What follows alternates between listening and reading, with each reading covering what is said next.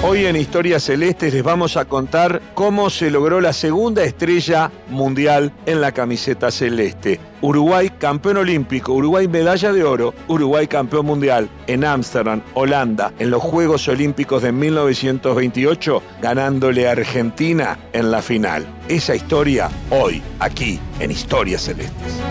Footbox Uruguay presenta Historias Celestes con Sergio Gorsi un podcast exclusivo de Footbox.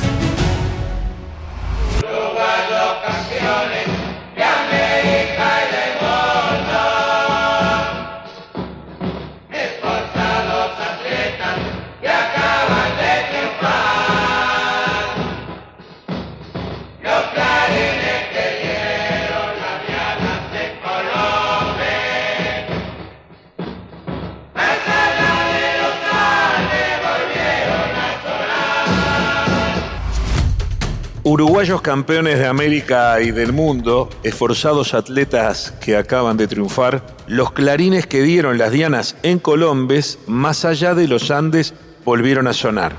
Esta canción que escuchamos como un himno, que es el himno verdadero del fútbol uruguayo, que escribió Isabelino Omar Odriozola, nacido en la ciudad de Paso de los Toros, departamento de Tacuarembó, y que lo escribió para el carnaval de 1927, en donde Patos Cabreros, una de las murgas más importantes de nuestra historia, lo usó como parte de su espectáculo de aquel entonces. Uruguayos campeones de América y del mundo era porque Uruguay era campeón olímpico en 1924 y como ya dijimos la semana pasada, lo que sucedió en los Juegos Olímpicos de París, en el estadio de Colombes, fue la obtención del título mundial. Así lo establecía la FIFA de acuerdo a el Congreso de 1914 en donde en Oslo FIFA resolvió que mientras no pudiese organizar su propia Copa del Mundo, su propio torneo, reconocería como campeón mundial aquel que ganara el campeonato de fútbol de los Juegos Olímpicos, con una sola condición. La condición era que la propia FIFA se hiciese cargo de ese torneo. Y eso sucedió, como ya lo dijimos dos veces, en 1924 en Francia y volvería a suceder en 1928. Del título ganado en 1924 ya hablábamos y esta canción que decía Uruguayos campeones de América del mundo refería a la obtención de la Copa América de 1926. O sea, Uruguay ya era campeón del mundo, iba a poner en juego el título en las Olimpiadas de 1928, pero en la Copa América de 1926, que se jugó en Campos de Ñuñoa, donde hoy está el Estadio Nacional de Santiago, en Chile, Uruguay obtuvo la Copa América y entonces eran los clarines que dieron las dianas en Colombia, más allá de los Andes volvieron a sonar y precisamente hace referencia la canción a los campos de Nuñoa. Con eso que Uruguay había logrado en 1926, en algún punto apagaba la euforia argentina que se había desatado en octubre y noviembre de 1924. Cuando Uruguay gana los Juegos Olímpicos de 1924, Argentina no había participado, pero Argentina, la prensa de Argentina, todos los diarios argentinos de aquel momento lo toman como propio y el público. Era el clásico, sin dudas, del fútbol sudamericano. Cuando digo sin dudas es porque todavía no era clásico con Brasil para ninguno de los dos. Con el tiempo Brasil se metería como una posibilidad de un tercero en discordia. Pero hasta ese entonces Uruguay y Argentina eran los dominadores. El fútbol rioplatense era reconocido como el más poderoso de lo que hoy conocemos como la Conmebol y como uno de los más poderosos del mundo a raíz de la aventura de la selección uruguaya en 1924 y en 1925, por un lado Nacional y por otro lado Boca Juniors, harían dos giras enormes de cuatro o cinco meses con decenas de partidos jugados con resultados muy favorables contra los principales equipos y selecciones de Europa, lo que reafirmaría que en el fútbol de Río de la Plata se encontraba el mejor fútbol del mundo. Copa América del 26, en Santiago, Uruguay sale campeón, apagaba la euforia argentina de octubre y noviembre del 24, que tuvo que ver con un amistoso en donde Argentina invitó a Uruguay para homenajearlo. En octubre de 1924, la expectativa era tan grande que el público invadió el campo de juego antes de empezar el partido porque se vendieron para variar más entradas de las posibles y se tuvo que suspender el encuentro para el día siguiente. Al día siguiente se puso un alambrado y a ese alambrado se le llamó alambrado olímpico. Y a su vez se ponía en vigencia la nueva regla de FIFA que determinaba que valía gol de córner. Hasta ese momento lo que hoy conocemos como gol olímpico no valía. ¿Y por qué se llama gol olímpico? Porque Argentina le gana a Uruguay con un gol de córner, se considera que fue el primer gol de córner, por lo menos en estas latitudes, que fue validado y entonces como fue hecho a los campeones olímpicos, se llamó gol olímpico. Ya habíamos puesto el nombre a la vuelta de los vencedores la Vuelta Olímpica que inauguró Uruguay el 9 de junio del año 24, el alambrado olímpico en ese partido contra Argentina en 1924 también, pero después de que Uruguay había salido campeón, y el gol olímpico a través de ese triunfo argentino. ¿Cómo titularon los diarios argentinos ese triunfo? Textual, al vencer a los campeones olímpicos, Argentina es el campeón mundial. Es decir, a partir de ese momento se comenzó a tejer una leyenda que a Argentina le iba a durar hasta 1978, de ser campeones morales. Es decir, no obteniendo el título, Argentina se autoproclamaba campeón del mundo por haberle ganado a los campeones mundiales de la época. Y para Uruguay siempre fue una forma de chanza y de tomada de pelo de que Argentina postergó muchísimo la posibilidad de lograr su primer título, que llegaría recién, fíjense, en 1978. 50 años después de esta historia que vamos a contar ahora. Uruguay participó ya junto con Argentina, iban a ser dos los países sudamericanos que se presentaron en el Campeonato de Fútbol de los Juegos Olímpicos de Ámsterdam, y Uruguay comenzó ganándole 2 a 0 a Holanda con goles de Héctor Escarón y Santos Urdinarán, eso fue el 30 de mayo. El 3 de junio derrotó 4 a 1 a Alemania el 7 de junio, en la semifinal, le ganó 3 a 2 a Italia en un partido dramático. Hay que decir que contra Alemania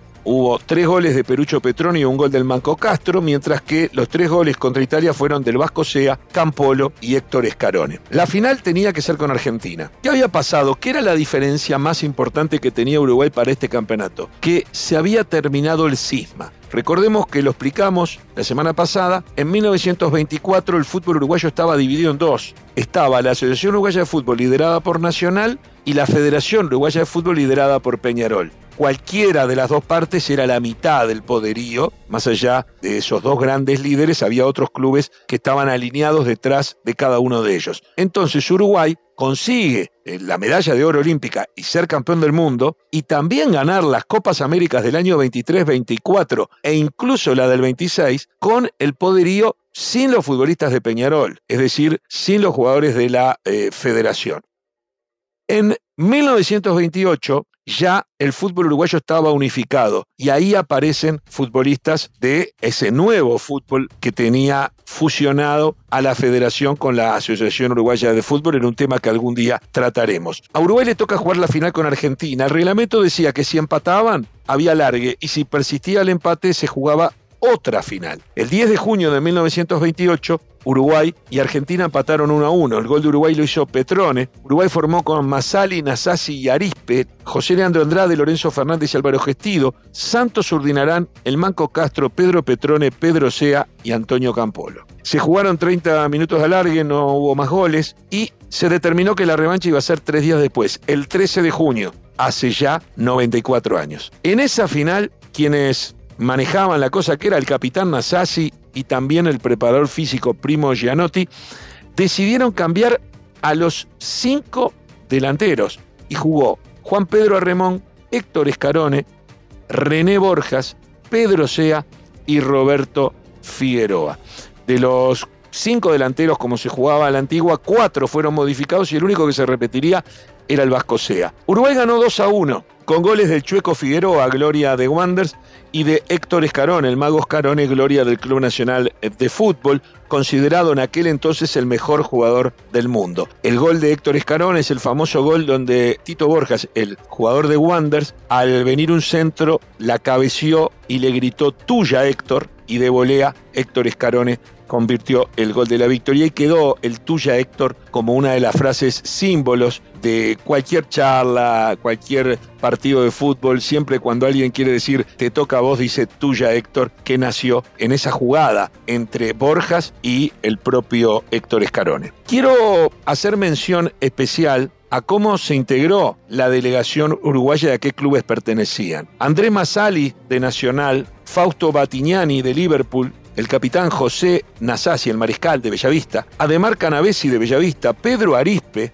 el indio, de Rampla Juniors, José Leandro Andrade, la Maravilla Negra de Nacional, Ángel Meloño de Bellavista, Lorenzo Fernández de Capurro, Álvaro Gestido de Solferino, Venancio Bartibás de Central, Domingo Tejera de Nacional, Santos Urdinarán de Nacional, Pedro Vasco Sea del Lito, Héctor Escarone de Nacional, Juan Piris de Universal, Juan Pedro Arremón de Peñarol, Pedro Petrone de Nacional, Héctor Castro, también de Nacional, Peregrino Anselmo de Peñarol, René Borjas de Wonders, Antonio Campolo de Peñarol y Roberto Figueroa de Wonders. Estos eran los futbolistas que integraron la selección uruguaya y que pertenecían a esos clubes, algunos de ellos Después fueron glorias, por ejemplo, de Peñarol, Lorenzo Fernández y Álvaro Gestido, que jugaban para Capurro y Solferino, o glorias de Nacional, como el Vasco Sea, que jugaba en el Lito, o el Mariscal Nasasi también, que jugó Nacional después, pero lo que digo es, eran jugadores de estos clubes que nombré en ese momento. De esa forma se integró esta selección que conseguía la segunda estrella para Uruguay. ¿Cómo hacía el público para enterarse en ambas orillas del Plata de cómo era el desarrollo del partido? Iban, en el caso de Montevideo, a la Plaza Independencia, donde estaba uno de los diarios más importantes de aquel entonces, o frente al diario El Día también, eran el diario El Plata y el diario El Día los más populares, que tenían parlantes en donde llegaba la teletipo, llegaba las frases sueltas tipo telegrama de lo que estaba sucediendo casi que minuto a minuto el partido. Y esos cables que llegaban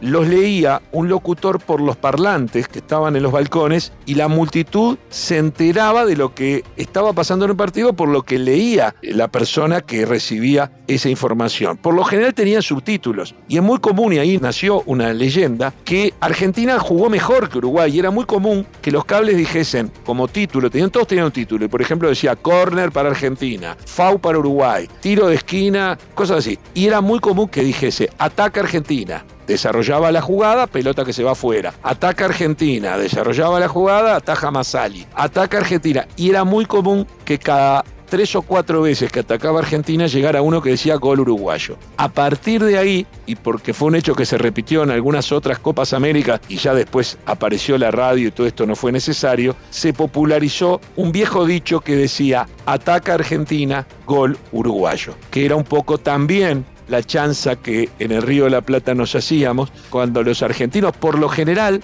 se tienen que enfrentar a Uruguay tienen equipos superiores, decimos no hay ningún problema, ataca Argentina, gol uruguayo. Dicho sea de paso, Alzamendi el 9 de julio de 1987 en la Copa América en el Monumental, cuando eliminó a la Argentina campeona del mundo de Maradona, o por qué no también el ruso Pérez cuando anotó el gol que después significó un empate contra Argentina y permitió que por penales Uruguay eliminara a la Argentina de Lionel Messi en Santa Fe en el año 2011. Es decir, las historias se van escribiendo de esta manera y quedan en el imaginario popular. Y Uruguay consiguió su segunda medalla de oro, su segunda estrella mundial en la camiseta, un 13 de junio de 1968, nada más y nada menos que ante su rival de todos los tiempos, que ante Argentina, y hoy lo recordamos una vez más.